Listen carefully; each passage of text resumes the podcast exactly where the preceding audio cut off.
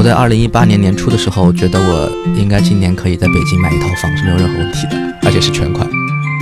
当时他在台上好像脸都绿了。当然，可能我还依然很还很偏激啊，这就是我的偏激。对对对，是因为当时真的有一种感觉，是日进斗金。我说怎么发的？他说不就是听你的卖比特币了吗？这一期的随机漫谈，我们请到了三链资本的杜江南来给我们讲讲2018年他在币圈的大起大落。在跟江南的聊天过程中，我和任老师都感觉到，作为一个年轻的投资人，在大起大落的市场环境下，原有的价值体系突然破裂，认知碎片在寻找自洽。这是一个大时代下个体成长的缩影。在无数次个人价值的重新定位之后，才可能建立稳定的价值观。江南和我们都在这样一条路上。让我们一起收听本期随机漫谈。Hello，大家好，欢迎收听本期的随机漫谈。我们终于终于找到了一个九零后投资人，然后愿意跟我们分享他在币圈的这一年。跟大家打个招呼，江南。Hello，大家好，我是杜江南，然后非常高兴来到这期的这个随机漫谈，然后也谢谢王然的邀请。呃，虽然是我不是一个典型的九零后投资人，但是还是有一些浅见可以跟大家分享一下，谢谢大家。哎，二零一八年，你总结一下，用一个词儿概括是什么？尴尬了，没有写在这个问题里边。我想一想啊，让我想一想。二零一八年，如果用一个词，如果不是一个字的话，我觉得就是大起大落。嗯，四个字，对对对，大起大落。不是那种起起落落落落落落，就是大起大落。然后现在我感觉又在起的过程中了。啊，对，因为真的是一个周期性非常非常强的一个年份吧。对我举个例子啊，我在二零一八年年初的时候，觉得我应该今年可以在北京买一套房是没有任何问题的，而且是全款。然后到年终的时候，我是云南人，我就想着干脆还是去昆明买一套吧。到现在的时候，我想着还是存一点钱吧。这非常典型啊。我们回到二零一八年初，那个时候你在做什么？二零一八年初，我们已经一块儿把这个三链资本搞起来了。那个时候应该是全球吧，应该不能是全国，应该是全球在区块链都非常非常火热的时候。所以说，每个人都在想自己在这个行业里边可以赚多少钱？不是，应该是在这个行业里边你是哪一个角色？呃，如果说没有记错的话，二零一七年年末的时候，我们曾经还一度想过去做一个区块链媒体，因为我毕竟是学媒体出身，之前有这方面的呃经经历和经验，然后当时甚至还去。飞专门飞到香港去拿投资，然后当时是找一个区块链行业里面的大佬去拿投资，对对对，但是他的口头承诺最后没有兑现，对。嗯，所以你觉得他是救了你还是害了你？呃，somehow 我非常感谢他，对，因为那个经历特别特殊，我们当时真的是今决定第二天去香港，连这个酒店都没订，然后不知道为什么那天反正到那儿之后什么酒店都订不上，我去香港住了一个。呃，我完全没有想到我会住的一个地方，在应该真正体验到香港的非常非常普通市民的生活。那个房间我记得当时是六人的通铺，对，嗯，因为完全订不到酒店，没有任何。香港普通市民是这样子，好可怕。对，香港普通市民生活的非常非常艰辛的，我觉得。在这个你看出来了吗，任老师？就是香港普通市民，就江南平时过的是币圈大佬的生活。不是不是，我的意思是说。呃，我真的觉得他们香港人真的很不容易，所以说让我后来，因为之前有朋友建议去香港去发展一段时间，后来没有选择去，我觉得这个选择是对的，因为香港真的太压抑了，嗯，不管是什么样的人都好，他们真的生活很压抑啊，六人同铺好可怕。哎，所以当时你们在三联资本主要想做什么？什么？啊，我我我我能不能插一个？我我想听江南讲一下这个这个三年以前的事情。你在三年以前做什么？那我可以讲一下我个人经历。对对对，我是一三年去的美国，然后在你是九哇对对，我自我介绍一下，那个我叫杜江南，然后 我是九一年出生，然后家乡是云南昆明，之后在那个南昌读的本科，南昌大学这个学校为什么我会去？其实我到现在都不知道，因为当时我们是平行志愿，我真的不确定我填过这个学校的志愿，因为其他的都是。我的第一志愿是中央财大，第二志愿是上海财大。这个学校当时我真的不知道为什么去了。你是拿拿到录取通知书说，还有这么一个大学。对对对对对。然后我专门去调了档案，看了一下这个学校，因为凭我的高考分，我应该是不会去这个学校的。我也不知道为什么。所以说我的人生从小到大一直是上坡的阶段，然后大学光就一个，应该是自由落体运动，是到了一个完全不知道的地方。当时还是蛮失落的。所以说从进大学第一刻起，我就在准备出国的事儿。呃，之前第一开始想去日本，后来因为家里边不同意，后来又想去英国，最后确定去美国。那也算蛮顺利的，一三年到了美国，在 Tennessee，然后一三年到美国之后，我觉得我这个人可能命比较好。一四年碰见了我的那个合伙人，我合伙人是一个密码学的博士后，他带我进入比特币的世界。呃，当时他给我看比特币的白皮书的时候，我是两眼懵逼的，因为真的看不懂。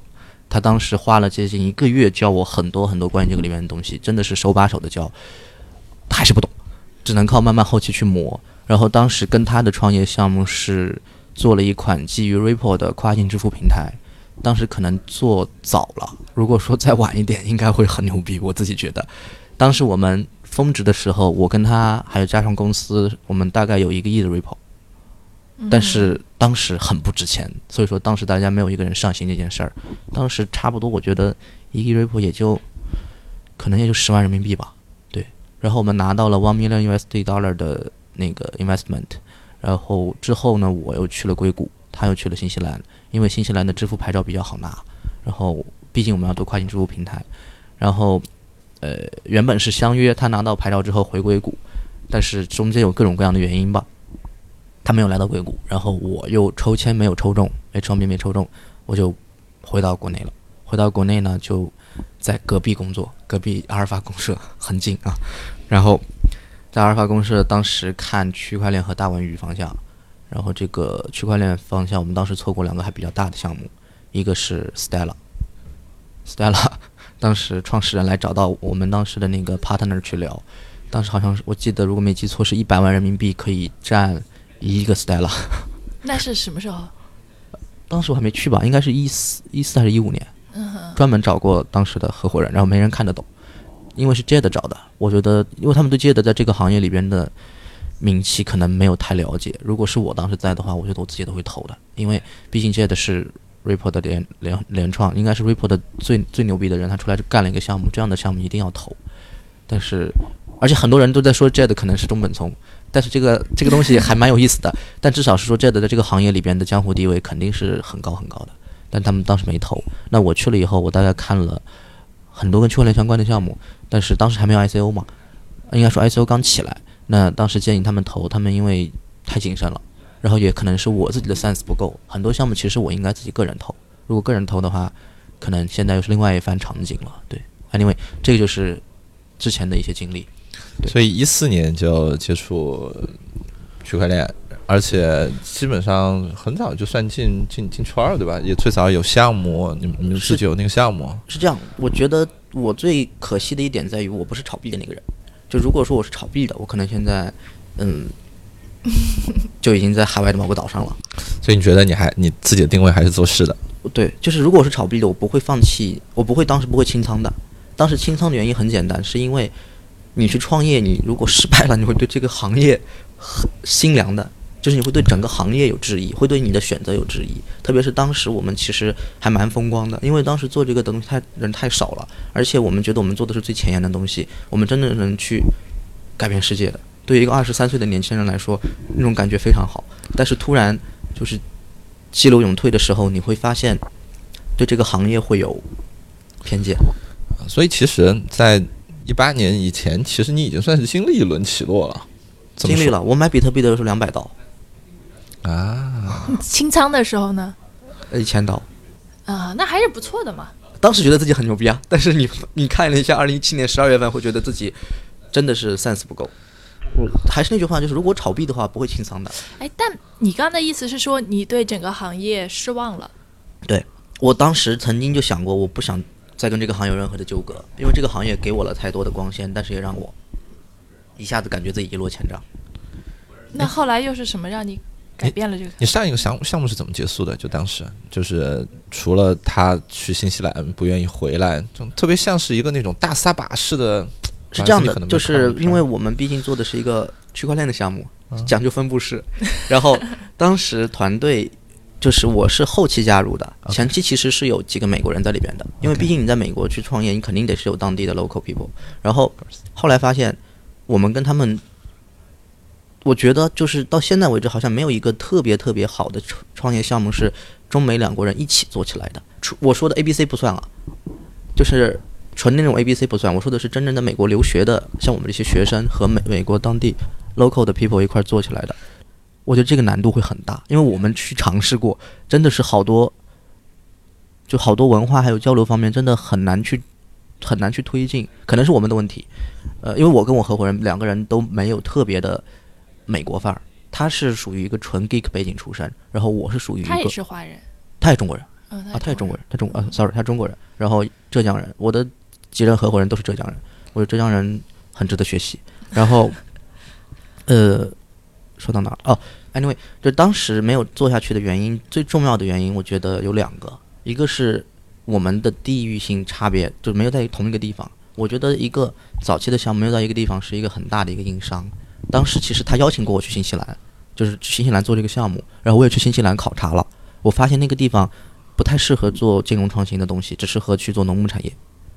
因为我走了一圈之后，因为新西兰他叫我去了以后，在那儿待了一周，然后跟他有一个非常彻底的一个长谈吧，然后觉得怎么去最后再去做这件事儿，然后这些都是这些都是当时有经历过的一个事儿，这是第一方面。然后第二方面，呃，我觉得可能还是我们自身的问题，就是我当时的整个呃 sense 也好，还是说我整个可能还没有准备好去做这么大一件事儿，因为这件事儿其实你听下来会非常 sexy，但很难，因为你得第一，你先得跟银行打交道，跟银行打完交道之后，你的目标目标是跨过银行，就是把 SWIFT 的体系给它直接击溃。这种事儿，我觉得对我跟他那样的背景的人来说是很难做的。就譬如说，Circle 如果要做这件事儿都很难，但是你看 Circle 的 team 是非常非常优秀的一个 team，他们想做这个事儿，其实 Circle 跟我们时间差不多，起来的时间差不多，但你看现在 Circle 那么大，但是是因为我只能说不怪别人，就怪我们自己，我们自己实力不够。所以你们当时那个团队，你你合伙人是主要是做技术方面的，对对对对对，他是 the geek guy，那你在里边定位主要我在里边主要是做市场的。做市场。就因为他觉得我为什么他邀请我加入，也是因为我在因为 Tennessee 那个地方很小，它跟其他美国大城市不一样，就在于我们在那个村的地方非常非常小，大概华人也就不超过一千个人。然后我又做了当地第一个华人创业组织，所以说他觉得这方面我很擅长，的确我很擅长。但是后来我发现，我们看到的只是表象，表象就是我是很擅长做跟华人有关系的事儿，但我在美国去做，毕竟你要做一个跨境支付平台，不可能都是给华人用。我们第一方面就是想给华人的留学生用，因为留学生有这个需求，但是毕竟美国的主流还是美国人，美国人我们打不进去。就我当时离开美国的时候写了一篇文章，就是为什么我们创业失败了。其中一个最主最主要原因就是我们进不了主流圈子，进不了主流圈子，不管是你去拿 investment 也好，或者干什么也好，都不行。我们当时曾经曾经申请过 YC，就 YC 问的那些问题，我们都无法去很好的去回答，你明白我意思吗？就这些问题不是说我们回答不了，而是说他如果拿中文来问我们，我觉得 OK。但是你要拿英文来问我们，我们说不到那个精髓，打动不了他们。因为我觉得我们的项目还是蛮牛逼的，但进不了 YC，我觉得跟我们项目没关系，可能是跟我们的语言表达有问题。然后别人你让外人来跟我们重新包装一下，我们包装不了的，这个得是我跟他两个人才能写出来的东西。OK，对。所以你们那个项目什么时候正式 officially closed 掉？哎，你到现在都没有 officially closed 的，就是说你到现在你都可以查得到他的网站，到现在网站关了没有我不确定，但是到现在为止，我合伙人都在做一些相关的事儿。哦，所以他还在做我。合伙人很有钱啊，他他很有他币没，他没有清仓，对吧？他肯定没有清仓的 啊，他就是现在已经想干嘛干嘛了 OK 啊，大概是这样吧。OK，所以就是相当于是你退出这个项目了，他还在继续可以这么理维持这个项目，解对，但他对我的条支持是无条件的。他当时劝我加入，最打动我的一句话是说，说你想，二零一四年对于一个还没有 master 毕业的学生来说，他说，哎，江南，你做的做的这件事儿是，呃，金融界的工业革命。这句话我到现在都记得，就是他是这么打动我的。然后我发现他的说服能力还是蛮强的。所以当时那一批跟你们一起做这件事情的人，是不是都是这个情怀，或者是不？是孙雨晨 孙雨晨那时候还没进圈儿吧？进了，他跟我应该差不多同年，或者比我早一年。他要啊要么是一一三，要么是一四。只所以他一开始就想的很清楚。他想的不清楚，他就是想去暴富吧，我觉得。但是他真的做到了这不。想的很清楚吗？哦，目的很明确，但是跟我们可能想的不太一样，对。嗯但是他真的做到了，对，这就是他比我们优秀的地方嘛。嗯哼，孙宇晨还是我小师弟呢。对对对，你们北大人好像都不太喜欢他，人家优秀你没有办法，他真的是当时是借同学的钱去买币的，这真真的这件事儿，对这个事儿是真的是我很佩服的一件事儿，我是做不到，就当时我的 sense 不够，如果我有这个 sense 的话，我现在也很优秀了。对他们说投资就是认知变现嘛，对吧对对认知不到你回头说的再多也没什么用。对对，然后我们刚刚说了江南的成长经历，对，所以当你回国的时候，为什么没有选择继续创业，而是去做了 VC？啊，这也是一个 bug，就是说我的人生还是蛮有意思的，我觉得啊，我怎么进的阿尔法公社，我可以跟你讲一下。当时我其实回国来以后，我第一我先选城市，就是我考察了这么几个大的城市，因为我肯定不可能回昆明嘛，呃，回昆明肯定又是进国企，那个不是我想要的生活，至少当时不是。然后北京、上海、深圳我都跑了，然后来北京之后呢，就去找了阿尔法公社的创始人。为什么找他们？是因为我在美国干过一件事儿。当时阿尔法的创始人去美国做宣讲，他是三六零出来的，他是三六零的周鸿祎的 CMO，然后他说老周执行力特别强，举了个例子在会场上，举个例子说老周想去跟飞信合作，就当时很火的飞信，但飞信不屌他，那肯定不屌他，因为飞信当时很大嘛。然后老周发现飞信的域名不是 .com 的，是 .cn 的，老周当场就给他们的下面的同事打电话说把域名买下来。当时花了很多钱把它买下来。然后那个会结束之后，老周就去找飞行的负责人说：“哎，我把域名买了，你跟不跟我合作？”这样就达成合作了。这件事儿，这个阿尔法公社的老大 Richard 经常说。结果呢，我就看阿尔法公社的域名是什么，我发现他们也是大 CN 的，嗯，我现场就把大 .com 的买掉了，然后就跟他上台。因为每个去硅谷去做 pitch 的投资人都会给台下的人一分钟的 pitch 的时间，pitch 自己的时间嘛。然后我就上去说了，我说：“哎，我说 Richard，我把你的域名买了，你自己看着办吧。”就这件事儿，他可能印象蛮深的。被打脸的。对对对对对，就当时我听我下面的小伙伴说，当时他在台上好像脸都绿了，然后，那他可能就对我有印象嘛，因为这件事印象会蛮深的。你给别人做员工，应该不是一个特别好的员工吧？Of course，当然不是。就听上去这小孩好讨厌呢。对对，我的性格非常非常的，我的性格非常非常的，我性格太明显了，就是我的 personal 这样的特质太明显了。就是如果说那个老大非常非常的能容忍我这种这种特质，我会给他带来无以回击的回报。但是如果他容忍不了我这种特质，我觉得他只能把我开了。在阿尔法公社做了多久？一年一年。啊，然后其实是就所谓的古典互联网投资。非常典型，而且他们的作风非常老派，他们是投企业服务比较多，嗯能投企业服务的 V 就能投企业服务的 Angel 轮的，一般都是非常非常老派的，对，他们就是想投 To B 和很稳健的那种创业者，他们的所谓的稳健创业者就是你必须得大于或者等于三十五岁，而且必须得有成功经历，必须得在这个行业里边摸爬滚打过很多年，他们才会投。对但你看的是区块链方向，所以说这就是个悖论，这就非常非常的矛盾了。区块链方向里面没有成功者，呃，像 Jade 这样的人已经是非常成功，他们都不投，那我别的我就找不出来第二个了。而且没有三十五岁以上的创始人。对，所以你其实对他们的投资理念并不是特别认可。之前没有那么认可，现在在变。之前我觉得他们实在是太过于保守了，现在在变，因为之前我太过激进，我觉得我太偏激了。就我二零一八年写过一篇文章总结我的二零一八年，我发现我变成了一个普通人，这就是我变成普通人的其中的最大的一点，就是我越来越世故。我年轻的时候，你现在也很年轻，我年轻的时候也写过一篇文章，就想说，就慢慢才知道人是怎么一步一步变成一个普通人的。对，somehow like this，就是这样的。我感到非常的可怕。任老师有这个阶段吗？嗯，就不要不要谈论远古历史，好吧？就觉得任老师现在也不觉得自己是普通人。没有没有没有，对我觉得蛮有意思的，就是嗯，可能确实像你说的，有点寻找自洽的感觉。就是我我我在想，比如说会不会你到三十五岁以后的时候，你也会哎特别觉得三十五岁以后的人会比较靠谱，对吧？不会，这个我至少现在我觉得会不会，因为靠谱这种事儿跟年龄没有关系。就有的人你从小就是三岁看到老，有的人你从小，我觉得这个判断到目前为止我没错过。就是小时候我的同学，我知道有些就很不靠谱，我自己当时当时没有靠谱这个词，当时就觉得这个人感觉怪怪的。然后到现在反过头去看，当时觉得靠谱那些人，现在多或多或少都有一些成就在各行各业，但是当时就觉得很怪那些人，到现在就是一无是处。啊，当然可能我还依然很还还很偏激啊，这就是我的偏激。对对对，江南，那你现在回头看，就刚刚你说，你觉得自己变成了一个普通人。其实你当时与其说不同意阿尔法公社的投资理念，可能更多的是不同意传统 VC 的投资理念。这个我不敢说，因为嗯这个东西太大了，这个话题。因为这个东西传统 VC 的投资理念，他们有各种各样的，而且他们很多投的也蛮成功的，而且是非常成功。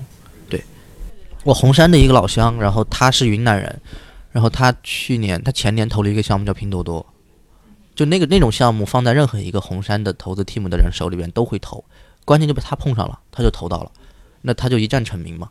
那他是传统 VC，然后他后来又是币圈里边的红代表红杉出来投的一个人，那他在币圈里面也很成功，为什么？大大家都想带着他玩啊，就是哪个项目沾了红杉马上火啊！你看 IOST 你们应该很熟悉，对吧？只要沾了红杉马上火，然后后来本体也是这样的，所以说很多人就是优秀的 VC 还是很优秀，我觉得还是很值得我们学习。你之前是对区块链行业心死，对吧？然后你才清仓的。对。那后来是什么又激起你的希望 all in 到这个行业呢？后来自己想通了，呃，这是两方面嘛。第一方面是你后来会发现很多比你你的长辈，还有就是之前你去，譬如说好多上市公司老大，或他们之前是你去求教的对象，后来突然有一有一段时间发现人人都来找你，嗯，就人人都来找你问区块链相关的事儿，因为知道你干过这个事儿嘛。就之前很多人还抨击你是干传销的，呃，包括我妈都说，哎，说江南，说她跟我说说你不要误入传销行传销行业。但是到了去年年底的时候，连我妈都来问我，说，哎，你们之前干那个比特币是搞嘛搞什么的？因为他们周围的朋友都都在谈论这个事儿嘛。那我就觉得心里面会有变化的嘛，觉得，诶，怎么突然这个年长的长长辈他们都会来问我这种问题，就会去反思，就会去再看这个行业在干嘛。当时重新看到哇，还有 ICO 这种玩法，觉得很新奇，去研究了一段时间，发现它改变了一些东西，这是第一方面的原因。然后第二方面的原因是因为你会发现，你做别的东西没那么没那么就是没那么容易上手，因为毕竟我是学传媒的，我传媒这个专业属于万金油的专业，我们我们的导师第一次就告诉我们说，我们做什么都行，做什么都不行，这就很尴尬了。那我其实也尝试过做别的事儿，发现好像没有那么熟悉，而且你现在说各行各业其实都很稳固了。你想在某个地方寻找新的突破口，就譬如说，呃，就是这个移动互联网吧，你想再寻找新的突破口很难了。但是区块链行业里边是有大机会的，而我觉得我愿意去再赌一次，那当时让你心死和放弃的那些原因已经不存在了吗？存在啊。嗯哼，但是你生活还得继续啊，因为当时让我心死和放弃的原因，其实，呃，跟年纪也有关系吧。就是那那个年纪太容易大爱大爱和大恨了。嗯哼，那你随着你年龄增长，你会去发现什么行业还是最适合你，什么行业还是最容易去产生一些呃大的机会吧。对，因为更认清了能产生大的机会的行业，所以说又重新一次的踏入了这个 万丈深渊。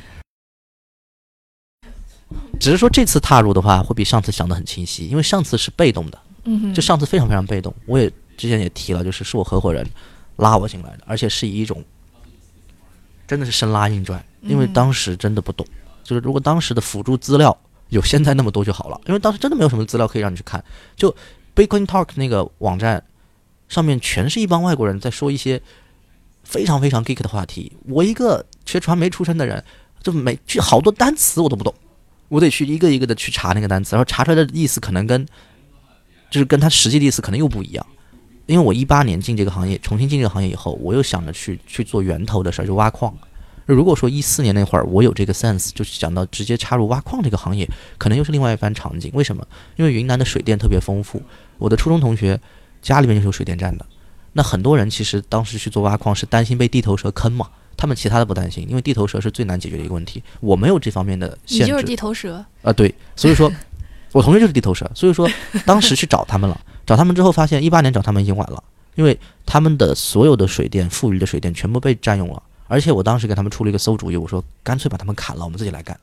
他说不行，他们签的是那种生死合同，然后他们占股，而且占干股，就直接拿水电站进去占百分之三十的干股，那他肯定跟我合作没有大太大意义了。对，所以说这个东西都是后知后觉的事儿。对，所以你当时再一次踏入到区块链领域，就是奔着一年内在北京买套房呗？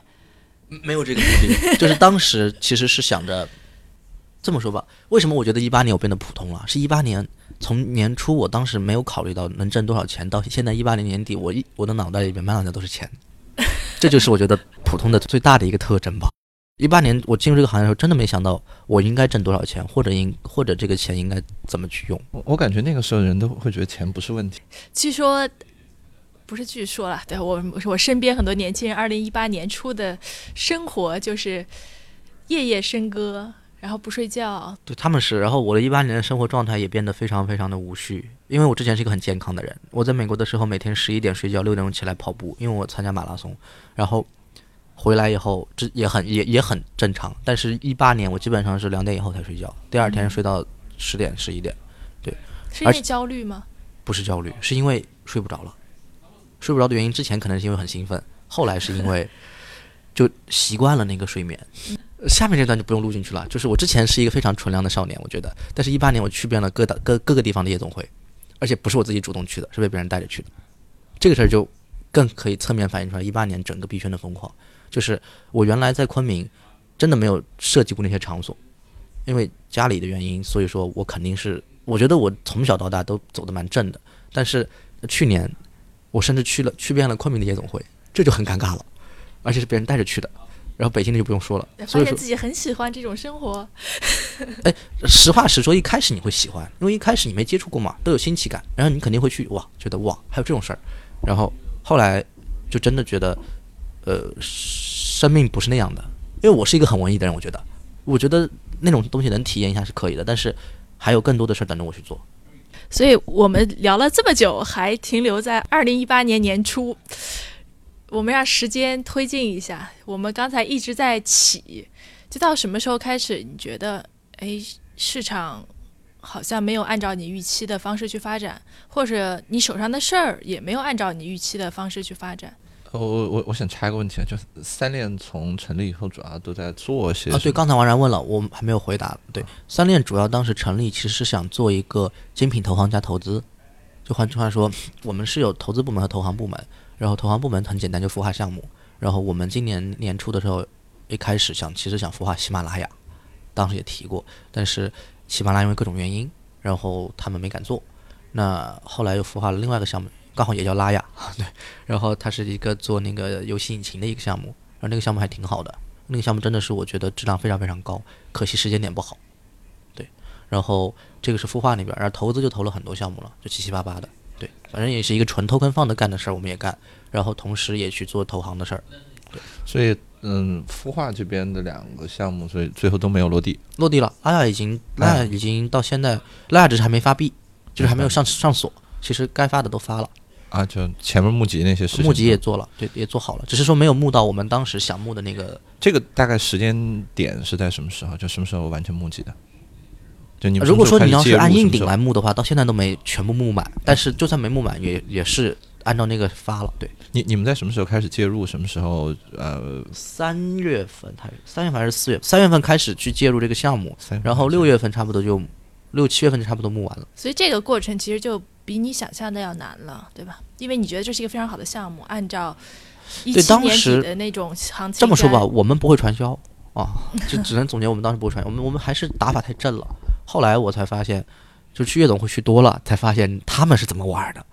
就我们的玩法肯定跟他们玩法肯定是非常非常冲突的，我们玩不来他们玩的那种东西。但是我们是，我们非常非常正的按照传统的投行的方式，一家一家的机构去谈。后来发现这是不行的，有些东西还是得使一些歪招。一家一家夜总会的去，啊，对对对，应该一家夜总会去请潜在的投资人去玩儿，对，这个是我觉得 token 放的比较多的一种手段。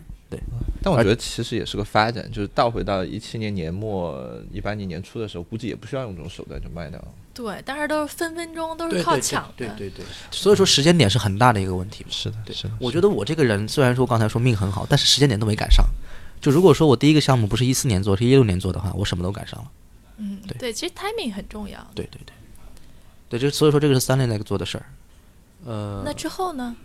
啊对，然后你刚才说，如果以这个时间点来算的话，三四月份，因为当时有个有个小牛嘛，大家都可以看得到。我觉得今年你要说市场环境最大的改变，应该是，呃，今年反正也比较巧，因为今年有世界杯嘛。然后我陪我爸妈去看的世界杯，然后在俄罗斯，我觉得是从我俄罗斯回来以后，因为在俄罗斯那段时间我都很我也很膨胀。为什么？如果你以时间点来算的话，今年其实比较火的两个项目，一个是本体，本体是年初发的，他当时拉的，其实那波小牛跟本体也有很大关系，我觉得。然后那是本体，然后第二波可能就是 F coin，所以说当时市面上有非常非常多家模仿 F coin 做挖矿 挖矿及及交易的这个模式，然后诞生了很多很多交易所。然后当时七月份我记得特别深的是，我陪我爸妈去俄罗斯的时候，我爸都对我的消费观念觉得有点说怎么能这样呢？是因为当时真的有一种感觉是日进斗金，因为投了很多这样的交易所，真的是每天它给你产生的利润，就每天吧，大概账面上会多个几万块钱。就是按照人民币来看啊，但是都是币，都是账面的，都是账面的，对，每天都会多几万块钱。你会发现，哎，就感觉像印钞机一样的，每天多几万块钱，每天多几万块钱。特别是在俄罗斯玩那段时间，就感觉疯狂的在多几万块钱。然后我还给我爸我妈秀了一下，然后说你看，然后后来发现这是不对的，对，这是很有问题的，就是你还是应该落袋为安。这个也是等会儿你要你要问的问题里边，我的三个改变我认知的事儿，就是账面真的只是账面而已。嗯，然后当时在俄罗斯的时候，其实。真的觉得，你看又看着世界杯，然后大家又很嗨，又带着爸妈来俄罗斯玩，觉得世界都是自己的。对，从那段时间之后，就是整个我觉得那波交易所下来之后，可能好像市场就开始正正式的走向越来越凉的状况，越来越凉的状况。对，就很少有什么赚钱机会了，对基本没有，就大家都在讨论，就当时大家还在想，哇，这个交易所投了以后能挣多少钱？那个交易所投了以后能挣多少钱？然后后来。就基本上没有这种机会了。对，我记得当时我们俩还聊过一次，你还非常得意的说你对对对控股了好几个交易所。对对对对对，当时应该是三个吧啊。F coin 你当时投了吗？没投，当时真的是这个认知的局限。当时其实是有机会去蹭的，就是跟朋友蹭五十个 ether，当时没蹭。对，因为因为那个张健他们的办公室就在旁边，就是那个浦项中心，就在那个起源资本的隔壁。然后我跟起源的人特别熟。就是你你说你们有个 token fund，我想确认一下，就是钱是募集的还是你们募集的？募集的，大概多大规模？方便说三万意思。今年都投出去了？没有啊，那还好。嗯，我们是按 ether 计价，所以说现在还挺好的，还挺好。我们很好，对，就是你按 ether 计价，我们现在在我们是正向的收入，我们还可以分 carry 的。啊，那很棒很棒！你们是因为炒了炒币是吗？对对对，一点都不棒。我觉得这个东西也是因为我们的 LP 可能也不会介意。对对对，三链的 LP 是火币和这个这个太一云，还有张寿松，所以说他们也不会介意。然后那就反正大家意思儿，反正在不停的在增多嘛。但从一个基金来说，我觉得我们蛮不成功的。对。为什么呢？因为你对法币没有收没有增加呀。我我觉得不好这么说了，就是一开始既然决定了是币本位，对吧？可以这么说，就是币本位来说，我们还是蛮优秀的。但是就是，但真的是不一样，对吧？就是如果你是以法币计价的，你的整个的经营策略就会不一样。对对对对对。然后我最近听说了有一只基金很有意思啊，我那只基金我就不说了，但是他们的他们收管理费的方式很特别，他们是浮动的管理费，就是。他们是以 Bitcoin 计价的，然后他们的管理费是跟 Bitcoin 的数量有关系。譬如说，Bitcoin 如果他们的当年的 Bitcoin 的数量达到某一个他们指定的呃规模之后，他们管理费是多少多少；达到了另外一个 level 之后，又是多少多少多少。一般会减少吧？增加？啊，那还蛮怪的。哦，所以说我觉得蛮有意思的。但是 LP 也认可呀，因为你的 Bitcoin 在增加呀。啊，Term 比较奇怪了。对。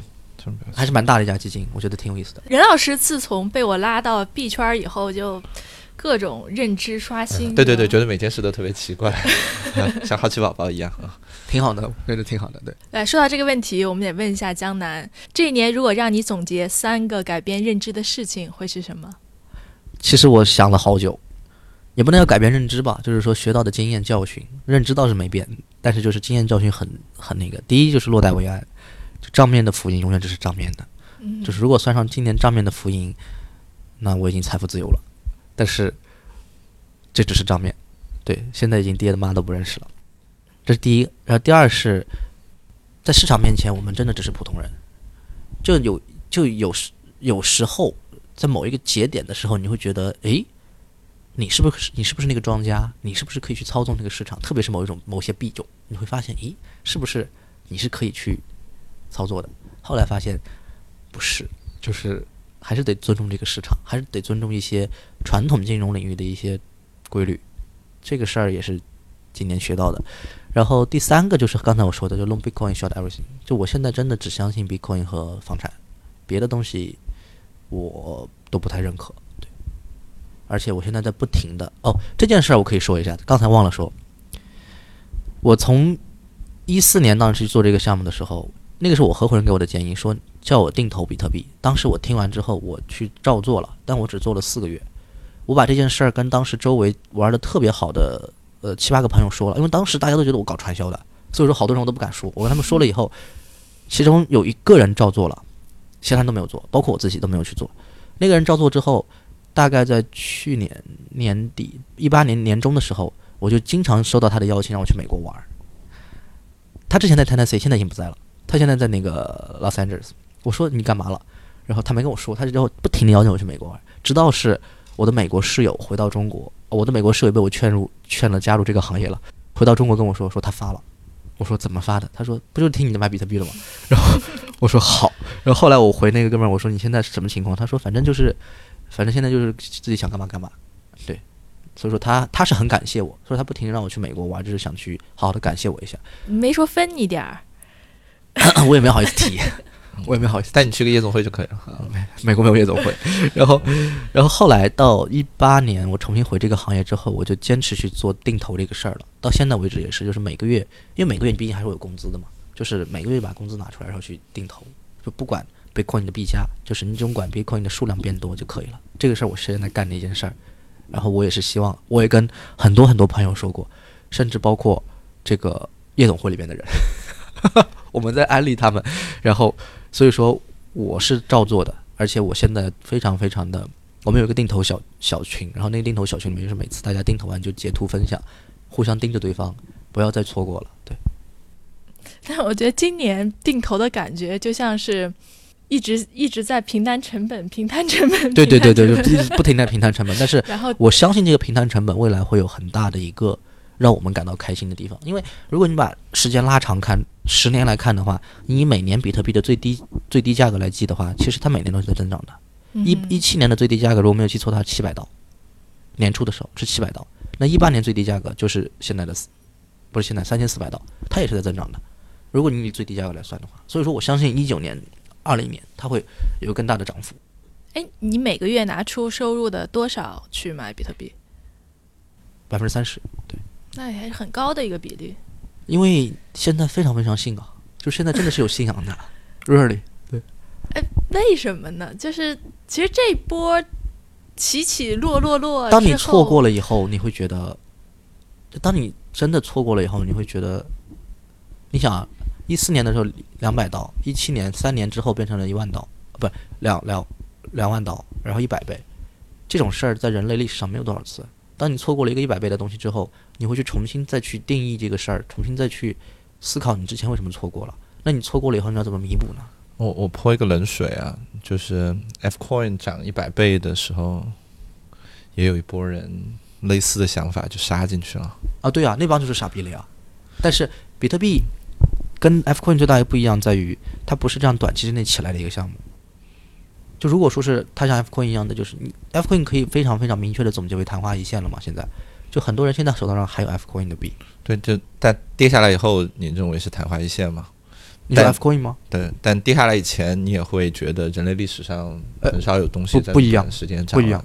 就是 F Coin，我从始至终都没有参与过。就它涨到很高很高，就它中间涨到可能没有那么多的时候，我朋友问过我要不要参与，我说你现在追涨，你就是个傻逼。但是后来证明我是个傻逼，但这不重要。OK，重要的是说我对 F Coin 是没有认知的。就我之所以能说 Bitcoin 未来还会涨，是因为我对它有个全盘的认知。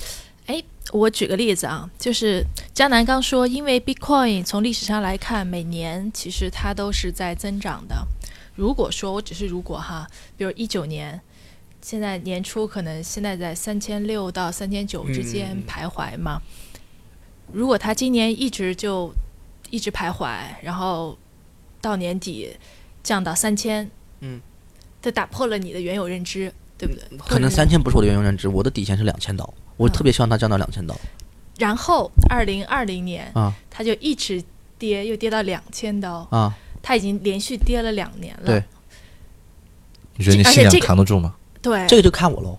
而且这之这个事情前你一直定投啊，这个事情我现在无法回答你，？OK，因为只能到当只有到那个时候才能回答你。OK 但是我会告诉你一件事，是我会一直定定投下去的。这件事是我现在以及未来的三年之内是不会改的。啊，就是这件事如果输了认了，就这件事输了就是我自己傻逼。OK 啊，但赢了的话会带来很大回报。挺好，挺有信仰的。反正就是三年啊，三年以后再看啊，我觉得在这个圈能说坚持三年已经是很厉害的了。我们会监督你的。啊，好，没问题。因为是这样的，就是因为为什么三年？其实就是我们原本打算募个新基金，可能也是三年。因为你从现在开始算，我们就说新基金吧，一九年算第一年，二零年算第二年，第二一年算第三年。就大家都知道，很多人都在，很多人在问很多大大拿，问他们说，哎，Bitcoin 下次在什么时候疯涨？他们很多人都回答二零二零年下半年，因为它减半嘛。这个是一个，这个是一个共识，大家都知道。但它为什么减半之后就会普涨？这个东西是大家从历史里面分析的。但是比特币一共就减半过两次，所以这个历这个分析不代表什么，它也有可能不涨。但是既然我有这个信仰，我相信自己能做到，那就做。而且这件事儿总比你定投银行理财产品来的好吧，对吧？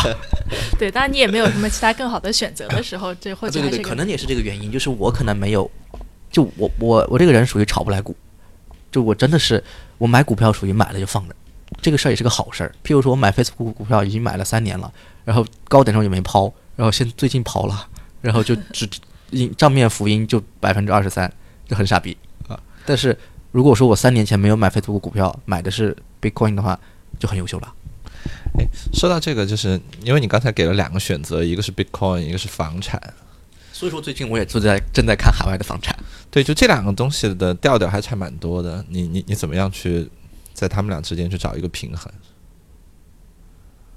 你说的调调差很多，对，我也我也我也想问这个问题啊。嗯，对吧？就房产给给人感觉，你你很难想象房产会像 Bitcoin 一样十年涨一百倍。因为我这个人还是比较注重家庭的，我觉得可以留给子孙后代。这这个是它跟 Bitcoin 最大的一个本质相同的地方，就这两个东西都可以留给子孙后代。OK，呃，江南，你刚刚说你们现在在募一个新的 fund 是三年，这个还是一个 token fund 吗？它不会是一个 token fund，，它会是一个一二级混合的一个东西，一个基金。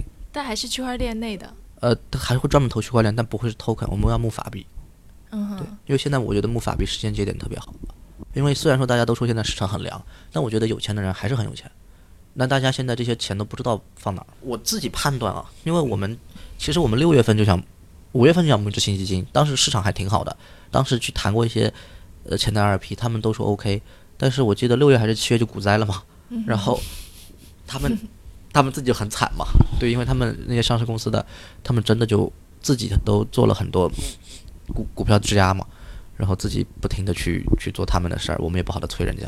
但现在这个时间节点，他们可能也没钱，但是我觉得，但是我觉得，哎，至少去尝试一下嘛。因为现在我发现很多优质的项目标的，股权啊，区块链的股权的项目标的都非常非常便宜了，就便宜到，呃，有一个项目我也不说是哪个，因为那个项目跟我关系很好很好，他昨天刚刚去了上海，然后去募资，呃，用他的话来说，他在五月份的时候何必为了这几百万去筹？他他五月份的打牌一天晚上输两百万他都无所谓的，现在得去为了六百万去跑上海，去跟投资人去聊，而且低声下气的，他说这不是他想要的。那他也经历过整个牛熊转了一圈之后，他其实也明白了，就是很多东西不能那么大手大脚的去花钱。那他现在那个项目从当时的峰值的估值到现在，我算一下啊，应该只有当时估值的十分之一了。嗯哼，大部分都是这样。跌的还蛮少的。因为项目真的很好，真的很好，那个项目，对，真的很好啊。所所以以说，其实这也是一个趋势，现在很多嗯，区块链项目，即使是发了 token 的，都又开始回头去融股权了。我记得你的一个问题里边说，从古典 VC 到嗯 token 投资，就是这帮融过 token 的人，做过 ICO 的人，其实他们再去融区块链的话，再去融股权的话，他们会很难受。包括我一个朋友，他跟我说，我靠，股权他妈的来来回回磨半天磨不出来个结果，可能磨一个月之后能把一个 TS 磨下来就不错了，哪儿像 ICO 呀？就真的是马上立刻。其实这真的是年初的时候，很多古典 VC 非常有紧迫感，非常有危机感。因为融资的方式变了，对，而且这种融资方式，我觉得真的会改变很多事儿，但在我们国家估计是不行的，在很多海外小国家，我觉得是可以的，对嗯对，因为我们国家毕竟，嗯就周围的人很多还是认知还是有缺陷，你让他们如果参与到 ICO 里边，那还是蛮蛮蛮麻蛮大的蛮麻烦的一个事儿。对这这个在哪个国家都是的。呃，不一定，因为有的国家可能我觉得，举个例子吧，譬如说日本，呃，我们最近关注日本市场比较多，因为日本不知道为什么他们的金融厅会有很多很多的这样那样的条款，但日本的项目依然很好募资，但依然上不了交易所，这就是一个矛盾的地方。所以说我们在观察，我们观察到一个很有意思的现象是，日本属于国家很穷，老百姓很有钱，随便一个老头老太太住养老院那种老头老太太，他可能银行里面有一百万美金的存款。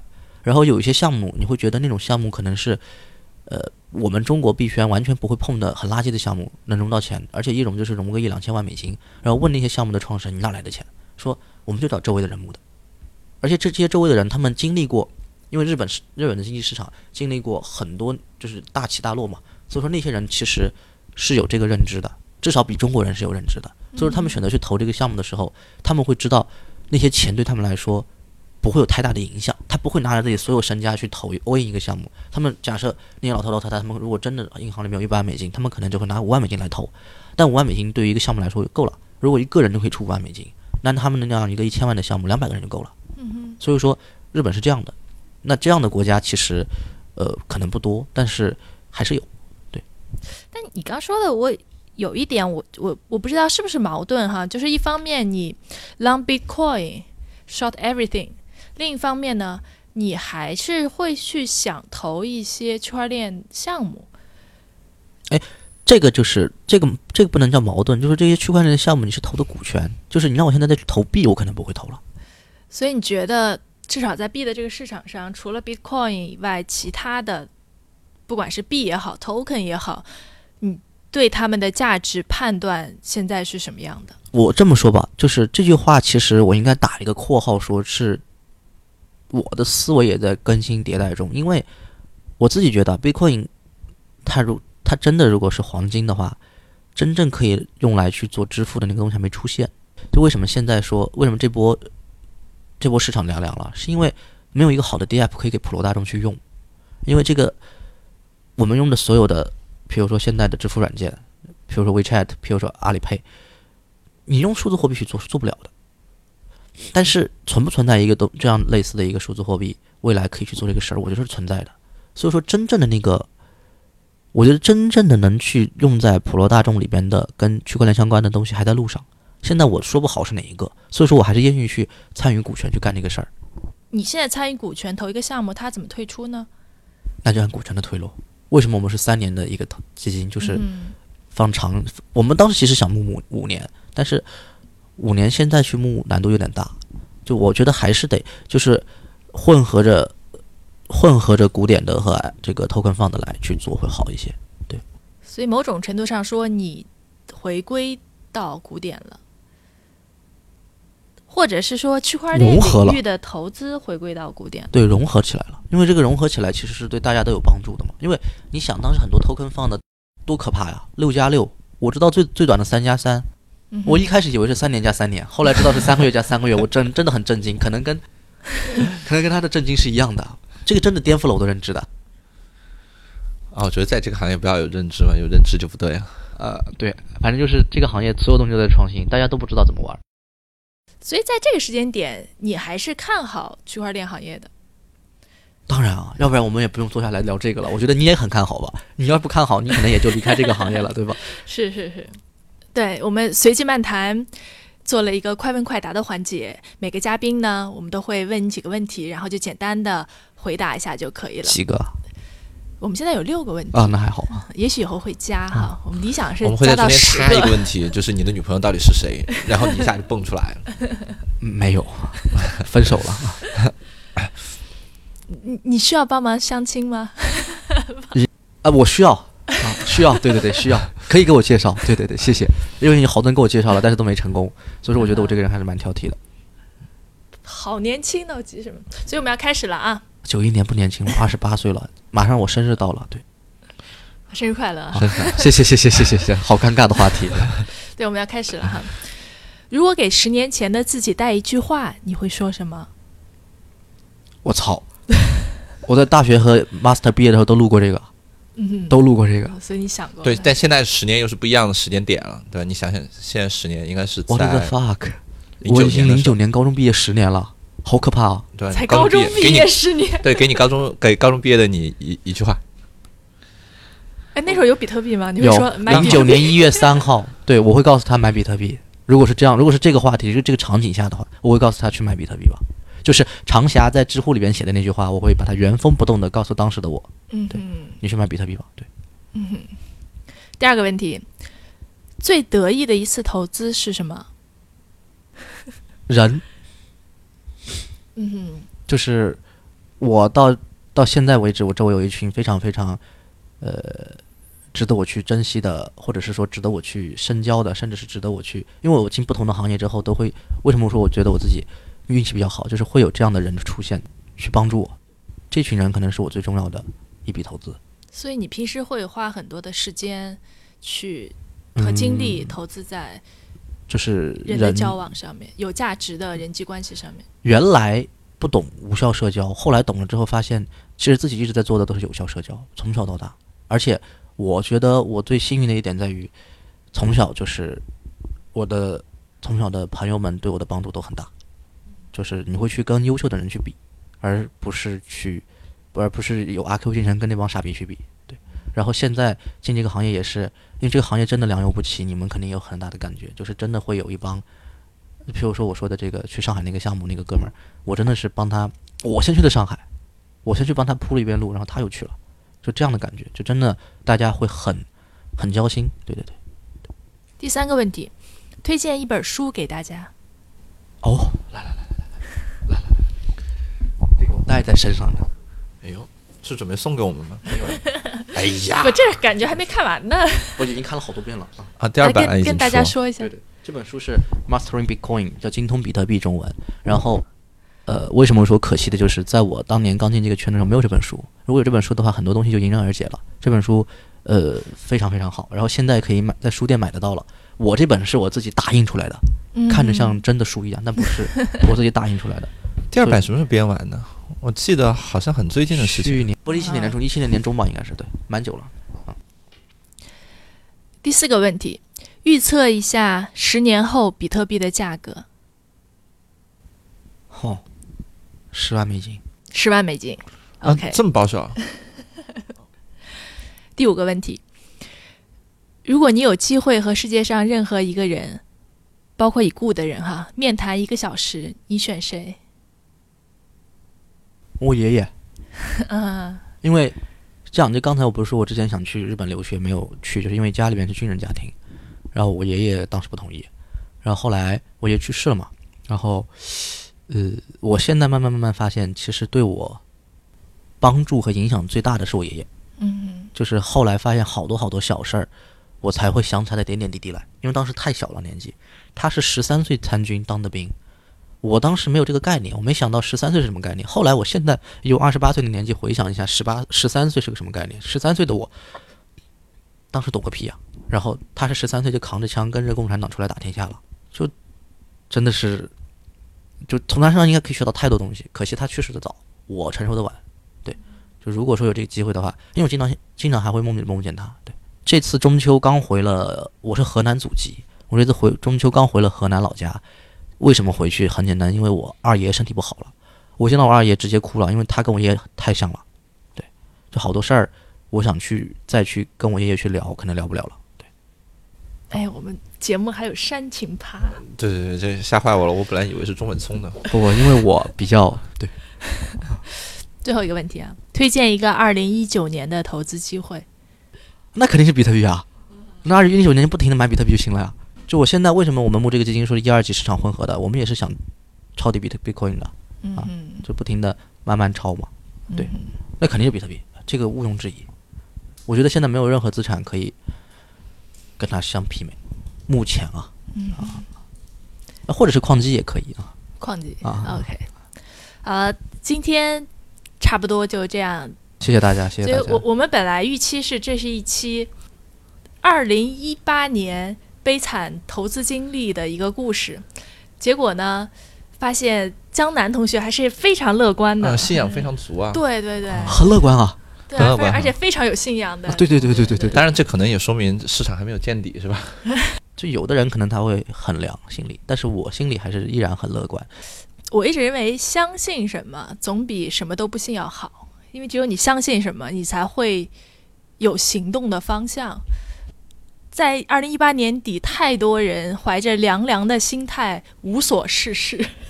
就是有一段时间我也是这样的，就是，但是有一句话是这样的，我我比较喜欢摘抄一些话，我觉得可以最后说一下，就是这句话这样的，就是说，其实你一直在做决定，当你什么都没决定的时候，其实已经是决定了不做某些事儿，这和决这和决定等待是不同。哎，我又想起了我年轻的时候也爱抄一些这种话。对对，我觉得如果你如果你年轻几岁，然后我再年年长几岁，我们如果碰见的话，应该是很聊得来的。好黑呀、这句话。承认吧，我们已经老了。我这句话是跟你说的，都没有跟我说啊！就我我这需要的 gap 太大。好的，啊、还是欢迎江南来到我们的节目，跟大家做了非常有趣的分享。请请大家帮我留一名朋友啊，谢谢。好的，我们今天就先这样，下回见，拜拜。谢谢，拜拜。